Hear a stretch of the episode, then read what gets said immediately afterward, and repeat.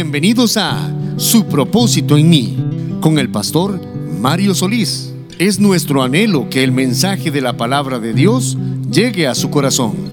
Cada semana, la predicación expositiva del Evangelio refrescará su alma y le invitará a tomar decisiones para glorificar a Dios. Espérelo cada semana y descubra usted también su propósito en mí. Mucho verles a cada uno, ver a los que pudieron estar ayer, los que están hoy. Gloria a Dios, hermanos. Siempre estar en la casa del Señor es un privilegio. Amén, hermanos. ¿Están felices? Amén.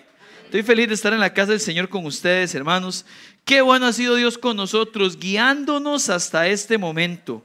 Oye, hermanos, se vienen 365 días para poder ver la mano de Dios obrando en nuestras vidas. Amén. Claro. Serán 12 meses para ver cómo el Señor hará su voluntad. La pregunta es, ¿estamos preparados para entenderla? Ayer hablamos de eso, ¿verdad? Si usted no puede estar ayer, ahí está eh, ya en Spotify. Últimamente tenemos mucha efectividad en eso. Yo prediqué ayer y ya está una vez subido. Eso está volando, ¿verdad? Eso está, está volando. ¿Qué nivel? Pero tú se puede escuchar porque ya hablamos de que siempre será, ¿qué dijimos ayer? Siempre será. Ahí está, los que, los que lo captaron, ahí lo dijeron, ¿verdad? Siempre será la voluntad de Dios. ¿Qué va a pasar? Hay que entenderla, ¿verdad? Se vienen 52 domingos, hermanos, o sea, 52 días del Señor para poder aprender más de su palabra. Le pregunto, ¿Ya tiene metas espirituales para este año? ¿Qué vas a leer? ¿Qué vas a emprender, pero espiritualmente? ¿Cuál es tu meta? Que tener una meta, ¿verdad? Yo espero que la Biblia esté en la lista. Amén, hermanos. Y ahora que hablamos de la Biblia, quiero contarle algo. La Biblia sigue siendo el libro más vendido, ¿usted sabe? Ahora alguien dijo, ¿por qué es que de 1530 la venden? Bueno, ¿qué le parece si le actualizo el dato? Y le digo que la Biblia es el libro más vendido en los últimos 50 años. Además, se lo pongo más reciente. Hicieron una feria del libro el año pasado, o sea, ayer, en Santo Domingo, República Dominicana, y hubo más de 600 mil visitantes. ¿Saben cuál fue el libro más vendido? La Biblia.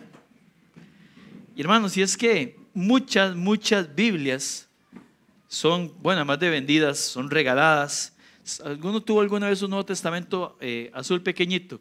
Los famosos Gedeones, ¿verdad? Es un libro muy distribuido.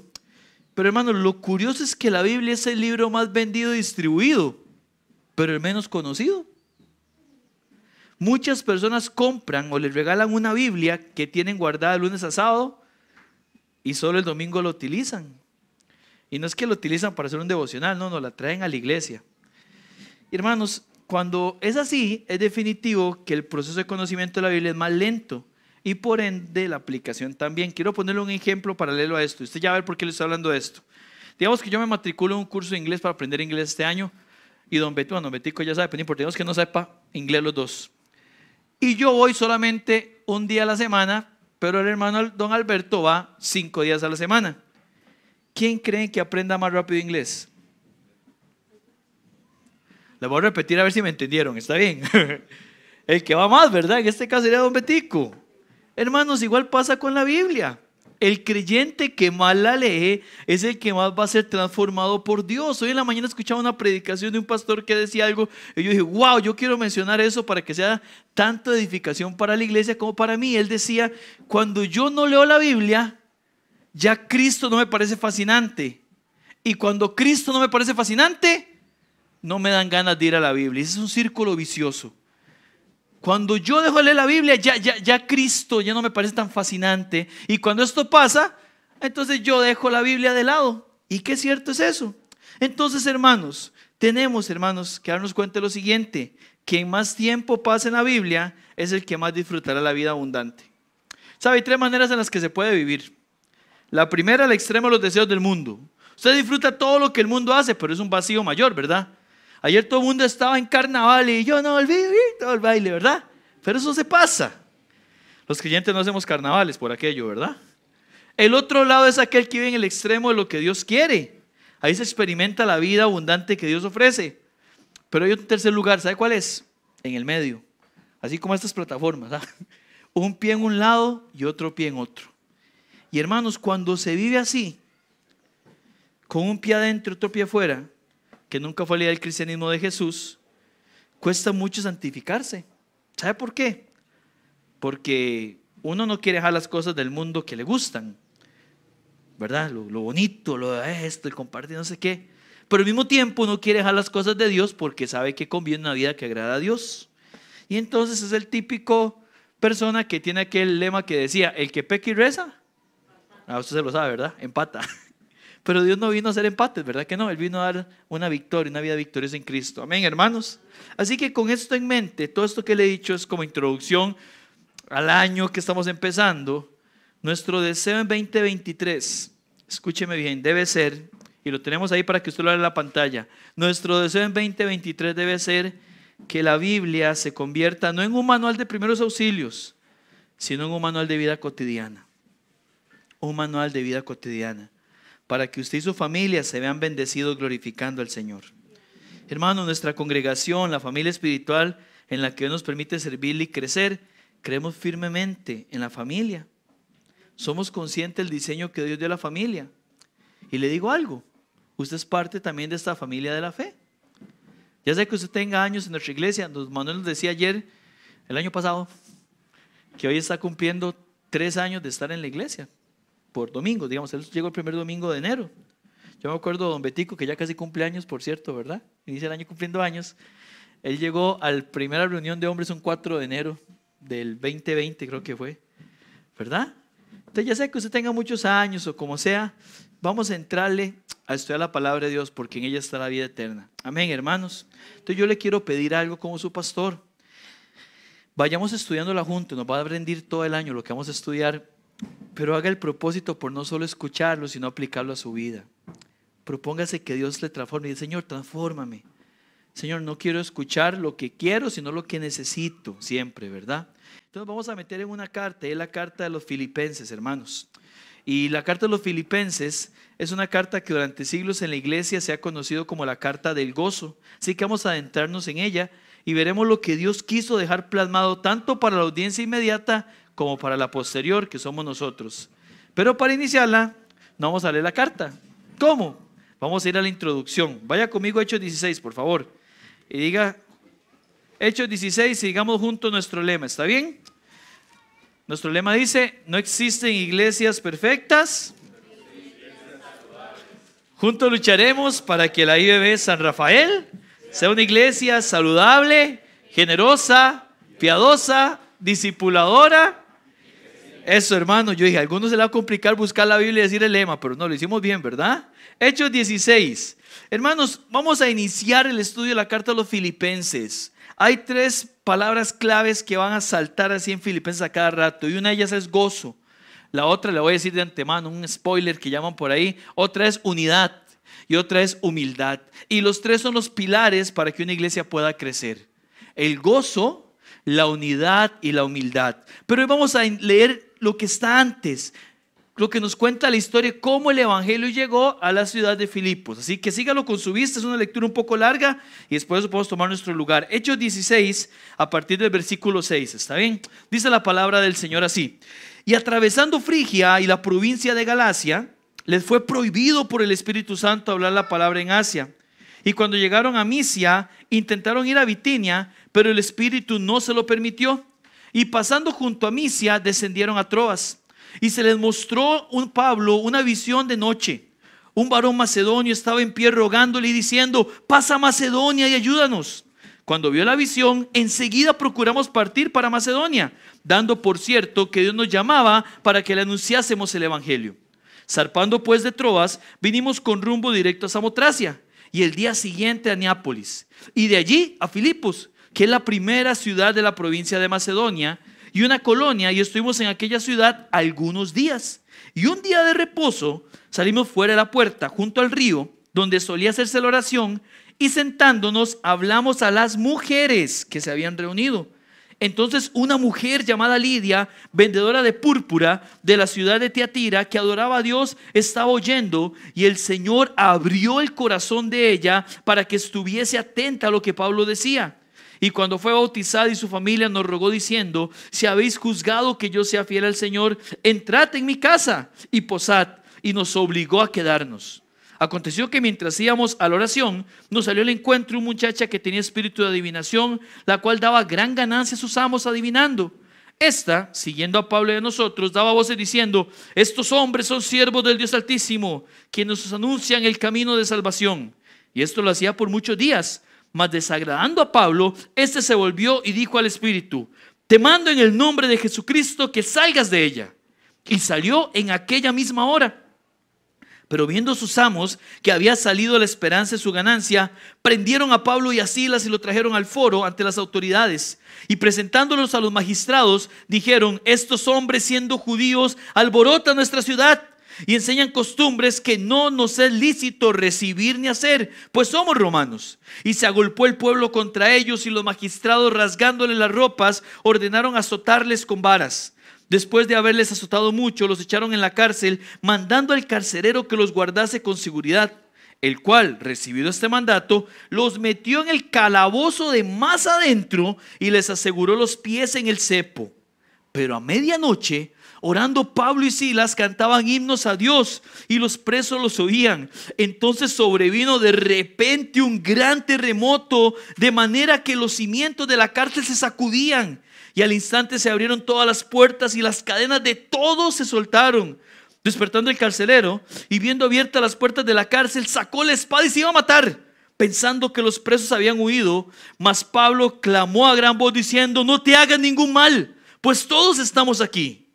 Él entonces, pidiendo luz, se precipitó adentro y temblando se postró a los pies de Pablo y de Silas y sacándolo le dijo, señores, ¿qué debo hacer para ser salvo?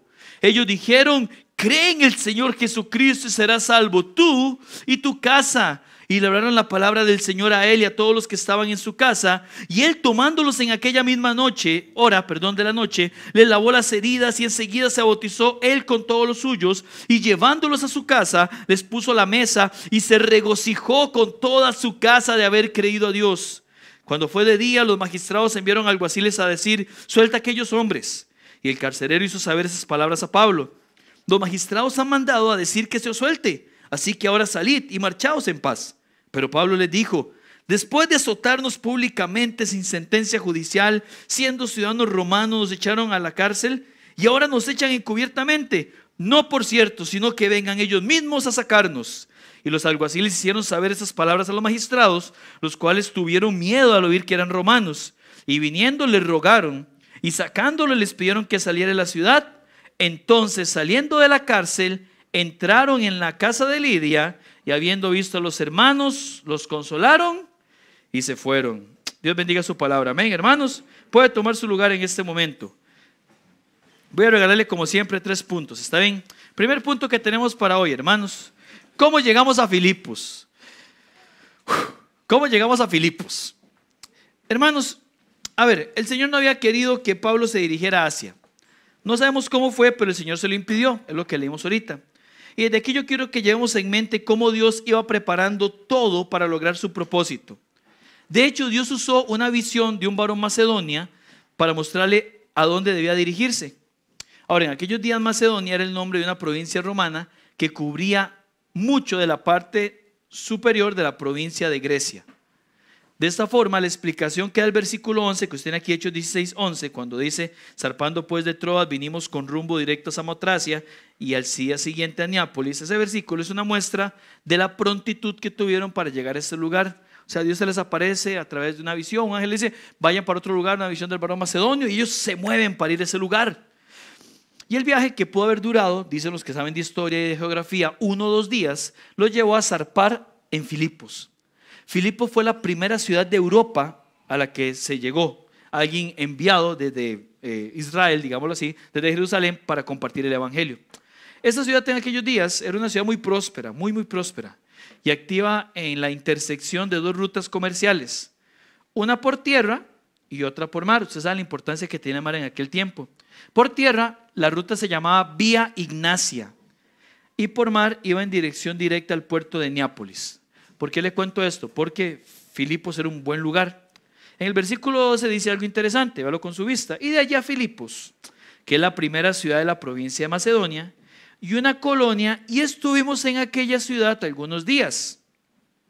Pareciera, hermanos, según ese versículo, que llegaron entre semana porque esperaron unos cuantos días a que fuera sábado. Pablo tenía la estrategia evangelística de ir los sábados a dónde? ¿Alguien lo recuerda? ¿A dónde iba él comúnmente cuando llegaba a un lugar? A la sinagoga, ¿verdad? Y ahí es poner el evangelio. Ahora, ¿por qué lo hacía de esta forma?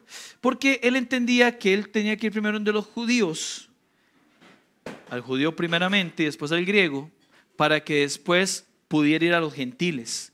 Si él lo hacía al revés, los judíos le rechazarían. Entonces, lo normal de Pablo era llegar a una ciudad y busco la sinagoga y voy a la sinagoga, que comúnmente la reunión abierta para cualquier persona en la sinagoga era un sábado. Los judíos no querían escuchar el evangelio si él primero les hubiera enseñado a los gentiles. Ahora, lo interesante de esto es que Filipos era una provincia romana, donde casi no había judíos. Era enteramente gentil. Era tan gentil que no había una sinagoga. Ahora, ¿cómo sabemos esto? Bueno, hermanos, porque el versículo 13 nos dice que un día de reposo salimos fuera de la puerta junto al río donde solía hacerse la oración. O sea, ellos no fueron a una sinagoga porque no existía. Ahora, ¿por qué no había una sinagoga? Bueno, porque hay muy pocos judíos. Decía la tradición que para que se formara una sinagoga se ocupaban por lo menos 10 varones eh, jefes de familia para poder formar una sinagoga. Eso era lo. Y ahora, esos 10 hombres era cualquier hombre mayor de 12 años. Después de realizar la ceremonia, ¿verdad? Que lo convertía en un hombre, en la actualidad se le conoce como bar mitzvah. Pero de acuerdo a la tradición, en comunidades sin sinagoga, si las mujeres judías lo deseaban, podían orar juntas, en grupo. Pero los hombres sí ocupaban formar un legítimo, se le llamaba minyan en ese momento, para poder reunirse eh, de forma pública y participar de las oraciones, de la lectura de la Torá y ofrecer bendiciones públicas. O sea, había mujeres, pero no había hombres. Ahora, ¿por qué esto es relevante? Usted dice, pastor, ¿por qué esto es relevante? Bueno, porque entonces Dios hizo llegar a Pablo días antes para poder averiguar dónde se reunían las mujeres a orar el sábado y fueron hasta allí. No sé qué día llegó, pero fueron días antes porque él dice, se averigua que no hay una sinagoga. Bueno, ¿y dónde se reúnen a orar? Bueno, a la orilla del río. Ahora, el río tiene una orilla muy larga, pero supone tenía que llegar. Versículo 13, al parecer un grupo de mujeres se reunían allí, parecía la única concentración pública de judíos en cualquier lugar de Filipos en un típico sábado. ¿por qué? Porque mantiene el principio primeramente al judío. Pero lo impresionante es lo que ocurre allí, hermanos. Versículo 13, con su vista. Un día de reposo salimos fuera de la puerta junto al río donde solía hacerse la oración y sentándonos hablamos a las mujeres que se habían reunido. Versículo 14. Entonces una mujer llamada Lidia, vendedora de púrpura de la ciudad de Tiatira, que adoraba a Dios, estaba oyendo. Y el Señor abrió el corazón de ella para que estuviese atenta a lo que Pablo decía. Hermanos, piensen todo esto hasta este momento. Ellos van para Asia y el Espíritu Santo se los impide. Se van a Macedonia y a donde llegan se van a la primera ciudad que es Filipos. Y en Filipos resulta que no hay sinagoga. Llegan unos días antes para averiguarse dónde se reúnen y cuando llegan a este lugar y comienza a compartir el Evangelio, porque es que es lo que Pablo decía, hay una mujer que no es judía porque es de Tiatira, una ciudad gentil, y atiende el Evangelio. Fue una mujer llamada Lidia la que pudo escuchar el Evangelio y dice la palabra de Dios que Él le abrió el corazón. Qué hermosa descripción. Amén, hermanos se cumple aquello que el Señor decía, que nadie puede venir a mí si el Padre no le trajese. Cuando alguien escucha el Evangelio y su corazón se abre y dice, yo ocupo eso. Yo, es, y Dios lo transforma, solo Dios puede hacer eso. Eso no lo hace humanos. Si lo hacemos humanamente, la persona a las cuantas semanas o meses se vuelve a ir porque es algo, algo del momento, pero cuando es Dios se que abre el corazón y eso le pasa a esta mujer. Ahora, a mí me llama la atención, yo no voy a decir lo que la Biblia no dice, cuando dice estaba oyendo, yo dije, ¿será que está sentado oyendo? Veía por ahí, quién sabe, pero ella está oyendo eso y Dios abre el corazón. Qué lindo, hermanos. Y luego, ¿qué sucede? Por eso lo leímos todos. La historia del carcelero de Filipos. Y él también con corazón compungido les pregunta. Dice que los encierra, dice que se despertó, quiere decir que se había dormido. No tenía que dormir ya por aquello, pero bueno, está dormido. Y cuando eso se quiere matar, y cuando Pablo dice, ¡hey! Aquí estamos.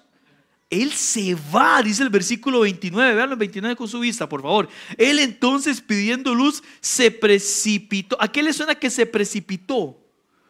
Fue rápido, se fue a buscar a Pablo y a Silas. Dice que temblando se postró los pies en el versículo 30, Dios abriendo el corazón. Yo no sé qué cantaban, Sé que claramente no era cuán grande sea o algo así, ¿verdad? Era himnos de la iglesia primitiva, ¿verdad? Pero dice que ahí, hermanos, sacándolos, vengan, vengan, señores, ¿qué debo hacer para ser salvo? ¿Dónde estaban ellos? Dice el versículo 24, eh, en el calabozo de más adentro, en el último calabozo. Comúnmente en aquel tiempo, dicen los que saben de historia de estos lugares, las cárceles estaban como con una inclinación, iban bajando, porque no habían sistemas como ahorita, ¿verdad? Que hay cárceles que más bien son muy finas. Lo que había era un sistema donde había un caminito para que todos hicieran sus necesidades y todo lo demás, sus orines y todo. Eso que hacían se iba rodando hasta el puro fondo. Así que le tocaba limpiar, solo limpiaba al final. Ahí estaban amarrados Pablo y Silas en la cárcel de más adentro, con quién sabe qué olores, amarrados con un cepo. ¿Saben qué es un cepo, verdad? Aquello que amarra los pies y las manos, sostenidos, sin moverse, cantándole a Dios. Y el carcelero se pega en una carrera para decirles, ¿qué hago? Lo saca, porque ahí no había luz. Y le dice, ¿qué hacemos? ¿Qué hacemos? ¿Qué debo hacer para ser salvo? Hermanos, él no había hablado antes con ellos, pero sabía lo que ellos eran. ¿Sabía quiénes eran Pablo, Silas? Bueno, Timoteo y Lucas, que sabemos que van en ese viaje, en Hechos 16 por lo menos. Su testimonio le mostraba que ellos tenían la ruta para que pudieran ellos conocer del Señor. Es impresionante que tanto Lidia y su familia como el carcelero y su familia se bautizaron pronto. Inmediatamente, versículo 15, ella atendió al Señor y cuando fue bautizada y su familia, de una vez, de una vez nos rogó diciendo, si habéis juzgado que yo soy el Señor, entrad en mi casa y posad y nos obligó a quedarnos. Inmediatamente se bautiza. Versículo 31 carcelero. Ellos le dijeron, cree en el Señor Jesucristo y serás salvo tú y tu casa. Y le hablaron la palabra del Señor a él y a todos los que estaban en su casa. Y él, tomándoles aquella misma noche, misma hora de la noche, le lavó las heridas y enseguida se bautizó él con todos los suyos. Otra vez, aquel impedimento que Dios hace termina con la salvación de una mujer y su familia y de un hombre y su familia. Es impresionante, hermanos, este lindo contraste que hay aquí. Punto número dos de nuestro bosquejo. La providencia divina sin acepción. La providencia divina sin acepción. Yo quiero que veamos el contraste que tenemos aquí seguido, porque la Biblia no se escribe así por escribirse. La Biblia no es un libro exhaustivo. Dice Juan que sería imposible escribir todo lo que ha pasado. Pero es escrito de una manera inspirada por el Espíritu Santo para enseñarnos algo. Y aquí hay un contraste, quiero que lo podamos notar. Comencemos con Lidia. Lidia, ¿qué era? ¿Una qué? ¿Una mujer? ¿De dónde? De Teatira. Pero dice algo más del versículo. Válo con su vista, por favor. El versículo 14 dice que era vendedora de púrpura, hermanos. ¿Sé que el púrpura era un tinte sumamente hermoso y caro en aquellos tiempos? ¿Usted sabe por qué ninguna bandera del mundo tiene el color morado? Bueno, hasta una nación que se formó hace 60 años donde hicieron un mundial, ¿verdad? Pero ¿por qué no hay ninguna bandera que tenga un país de unos 200 años de independencia, que tenga morado en su, en su bandera. Porque hasta hace poco es que artificialmente se puede producir el morado. El morado siempre ha sido artificial, excepto cuando, amén, dice Capi, qué bárbaro. Excepto cuando se salía, excepto cuando el caracol molusco que ve en el fondo del mar se le extraía la tinta. Dice que es muy parecido al color carmesí, como un rojo carmesí, algo fuerte. Eso era sumamente caro y difícil de conseguir. O sea, esto nos dice algo sobre Lidia. Si aquello era un colorante raro y caro en aquellas épocas, que se extraía un molusco que se llamaba cañadilla, si alguno quiere comercializar este año eso, no sé. El proceso de sacar esa tinta lo hacía demasiado apreciado en el mundo antiguo. O sea, Lidia tenía que ser una mujer adinerada, una mujer que que tenía una buena, sí, que tenía una buena situación económica. De hecho, vea la mención en el versículo 15. Dice que les obliga a quedarse en la casa. ¿Qué quiere decir eso? Que tenía una buena casa. Ahora, hay más cosas en el medio que podríamos hablar. Que ella pudiera tomar esas decisiones involucra un tema acerca de si era viuda, pero no, el tema no es aquí para profundizar ahí. Pero en todo caso, quiero que vea el contraste. para que ella les obligara a quedarse y poder atenderlos es porque también tenía servidores, esclavos. Eso es Lidia. ¿Quién está inmediatamente después de la historia? Un carcelero. ¿Un trabajo digno? Claro que sí, pero humilde.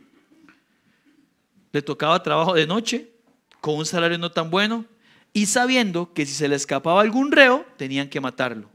Además, las condiciones poco salubres de aquella época también condicionaban el trabajo que hacía. Digo, no es que estaba en una oficina trabajando tranquilamente, ¿verdad? No, ese era su trabajo. Uno dice, pues tenía Pablo de Asila, sí, esos eran los cristianos, y imagínense todos los demás que estaban en la cárcel, por algo estaban en la cárcel. Entonces, hermanos, tenemos este carcelero, tenemos a Lidia que conocía el judaísmo. ¿Por qué creemos que conocía el judaísmo Lidia? Porque ella estaba en la reunión del sábado. A lo mejor estaba a punto de convertirse en prosélita, una judía prosélita, ¿verdad? Alguien que adopta el judaísmo como su estilo de vida. Pero el carcelero, nada. Él no sabe, él nada más dice, ¿qué, ¿qué, debo hacer para ser salvo? Yo me imagino, y esto es mente mía, no está en la Biblia, que los cánticos que entonaban tenían que ver con salvación, al punto que él dice, ¿cómo yo soy salvo? ¿Qué, ¿Cómo entiendo esto? Es más, según el comentario que se encuentra en el mundo hispano, uno de los comentarios dice, aquí se encuentra el primer caso absoluto de una conversión gentil fuera del paganismo y aparte de la influencia judía. O sea, Dios providencialmente llevó a Pablo y unió en esta ciudad a las dos primeras familias salvas y bautizadas que no tenían nada en común. Dice la palabra que el carcelero lo llevó a la casa, pero eran prisioneros, hermanos. O sea, el hombre que unas horas antes deseaba matarse porque temía ser el responsable de que prisioneros escapaban, ahora era libre de su mayor atadura, su alma. Y en el versículo 33 se lo llevó en aquella misma hora. Ya no le importó nada más que su familia conociera de ese gran Dios. Pero para mí, hermano, la muestra de la providencia de Dios es completa en lo que sigue, versículos 35 y 36. Cuando fue de día, los magistrados enviaron alguaciles a decir, suelta a aquellos hombres. Y ya leímos la historia, ¿verdad? Pero al final los sueltan. Le hago una pregunta. ¿Cuántas noches pasó Pablo y Silas en la cárcel? Una noche. Una noche nada más. Solo una noche. Lo suficiente para que el milagro de salvación se diera, hermanos. Amén, hermanos. ¿No es esto glorioso? Esa noche el carcerero se alistaba para su trabajo mientras Dios le alistó para la eternidad. Era la noche más gloriosa de su vida. Y Dios decide unir esta mujer y su familia y ese hombre y su familia para formar y comenzar la iglesia en Filipos. Punto número 3, los inicios de la iglesia. En el capítulo 16, el último versículo, dice, capítulo 16, 40, entonces saliendo de la cárcel entraron en casa de Lidia y habiendo visto a los hermanos, los consolaron y se fueron. Usted sigue en el 17, se da cuenta que se van habla de los hermanos. O sea, ya habían hermanos.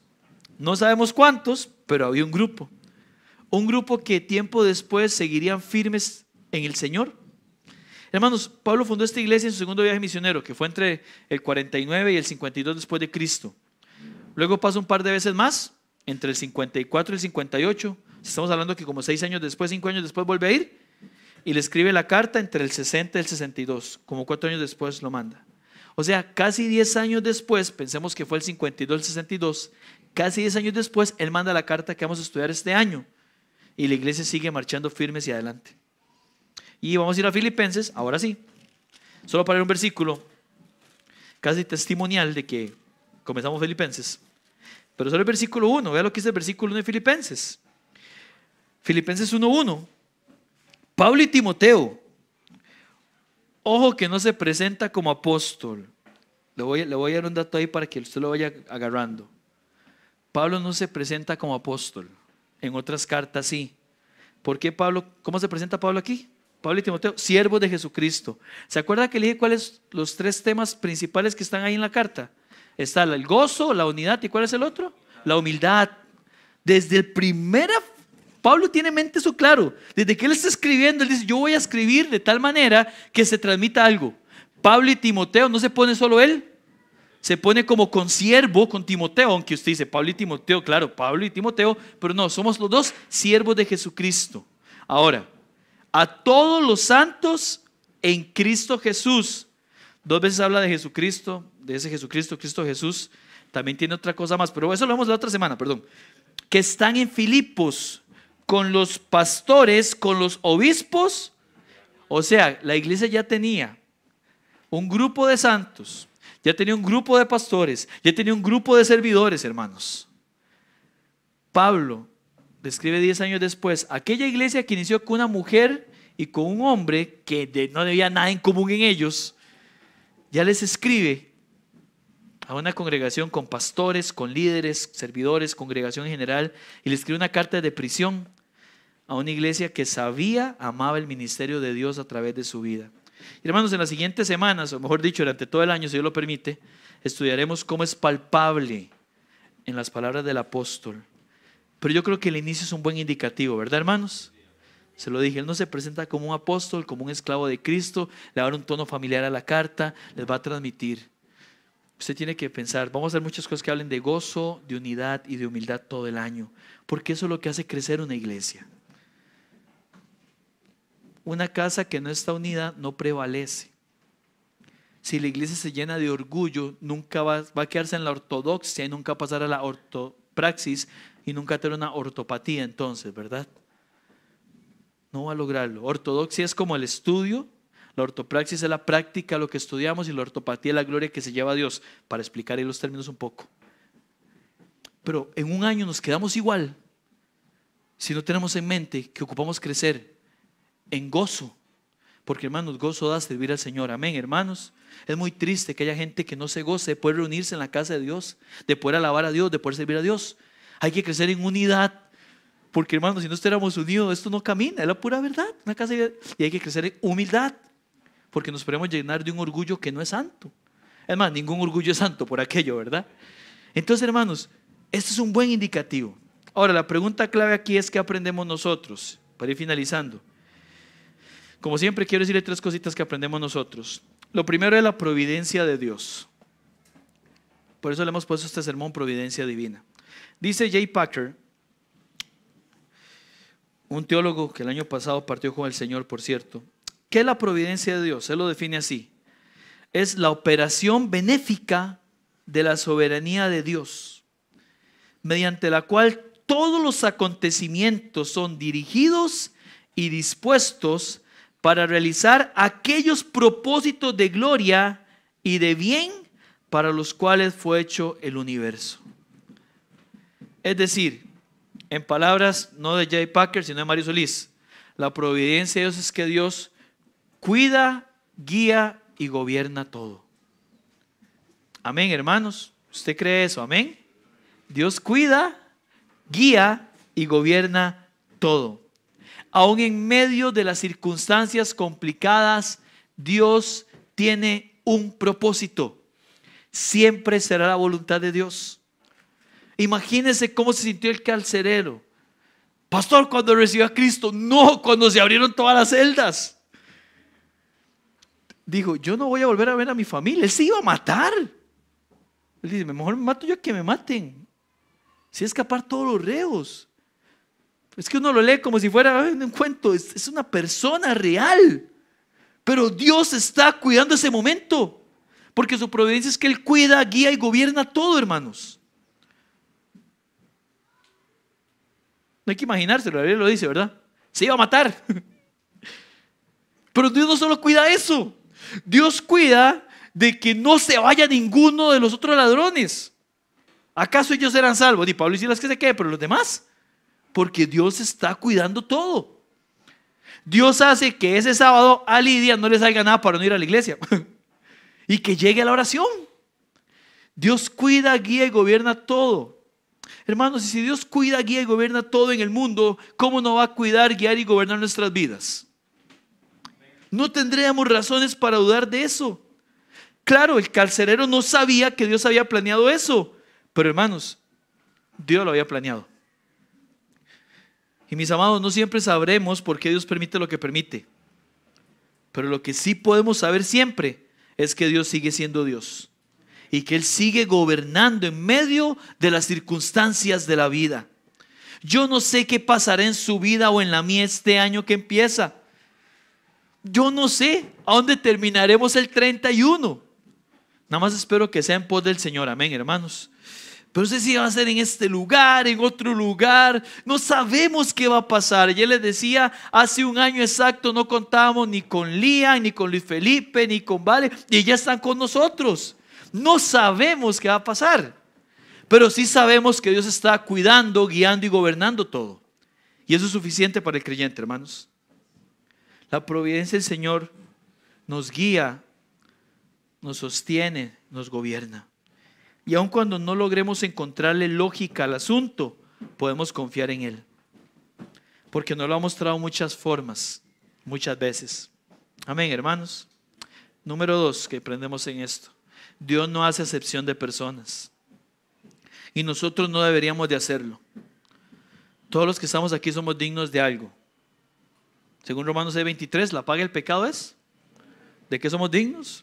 De muerte. Pero todos también podemos ser objetos de la gracia de Dios, según Tito 2.11, porque la gracia de Dios ha sido derramada para todo tipo de personas. Mis hermanos, ¿usted sabe que una marca de una iglesia creciente es que no hace excepción de personas? Tenga eso en su corazón y su mente, aquí somos familia, la familia de Dios.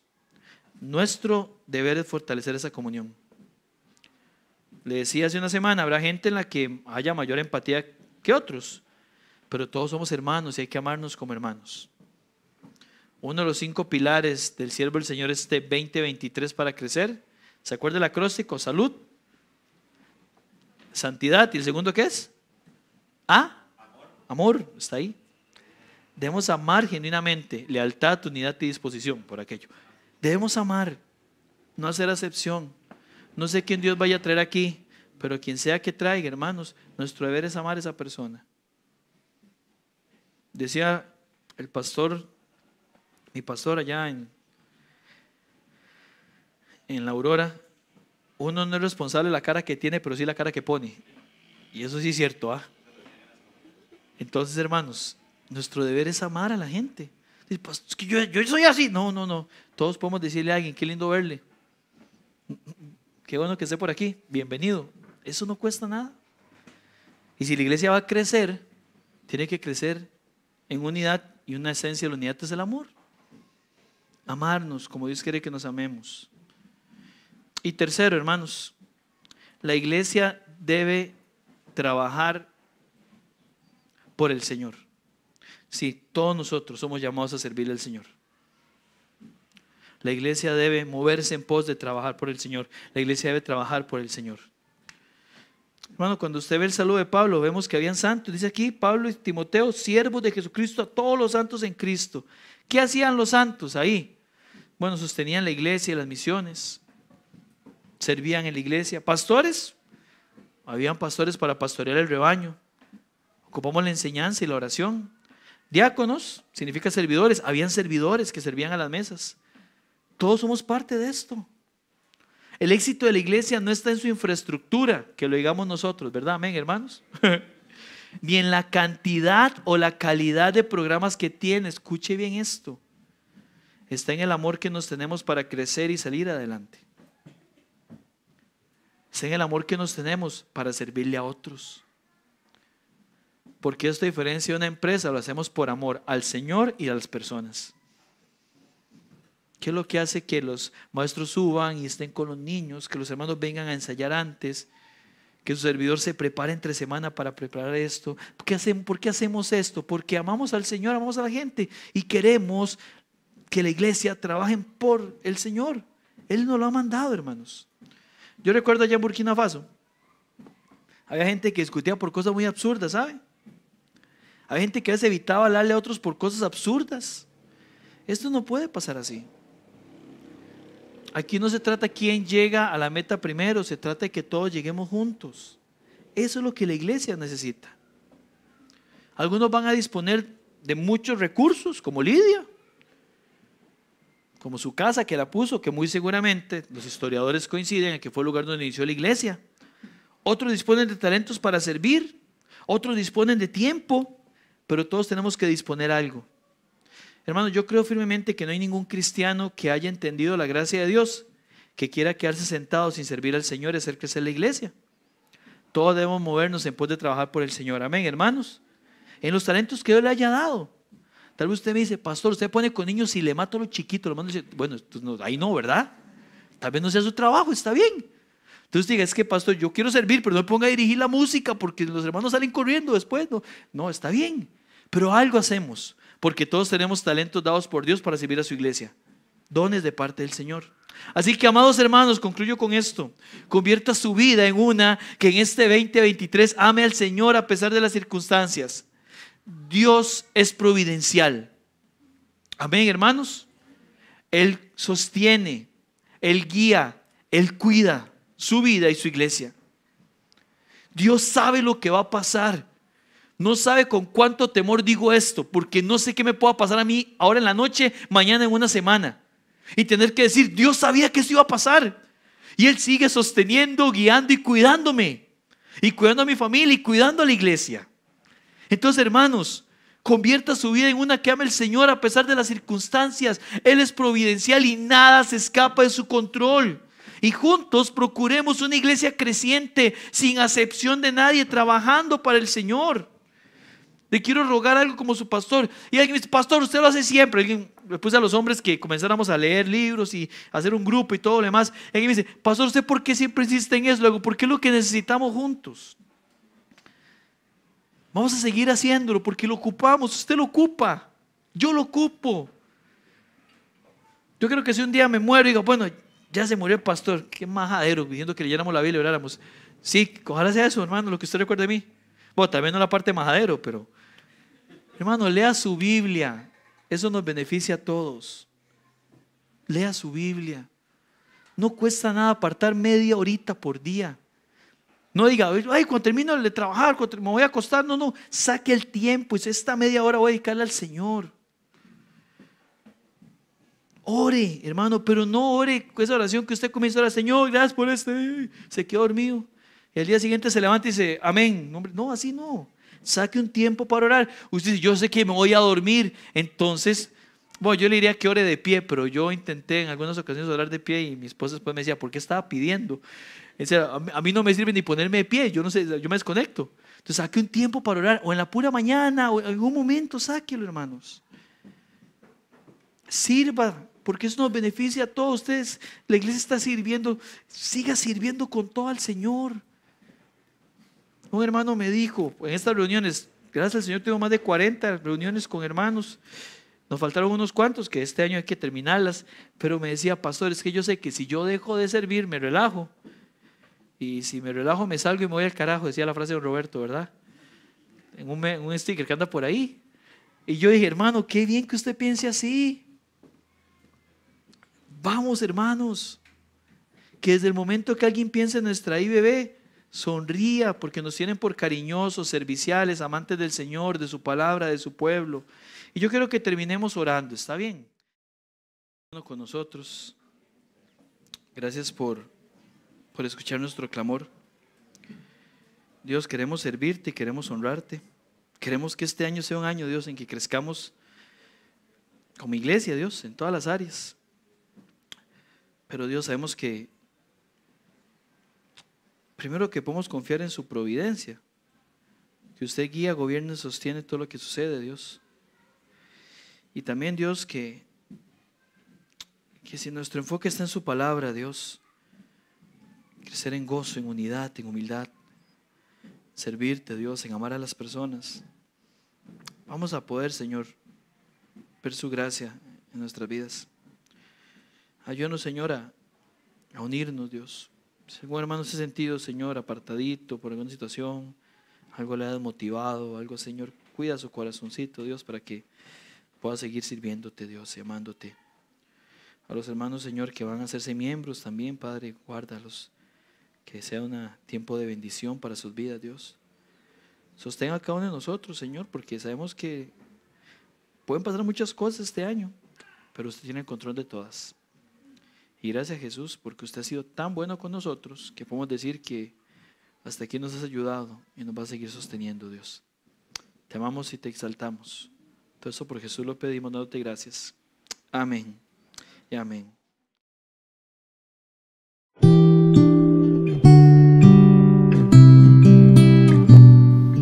Muchas gracias por haber escuchado este sermón. Le invitamos a escuchar la próxima semana una entrega más de Su propósito en mí.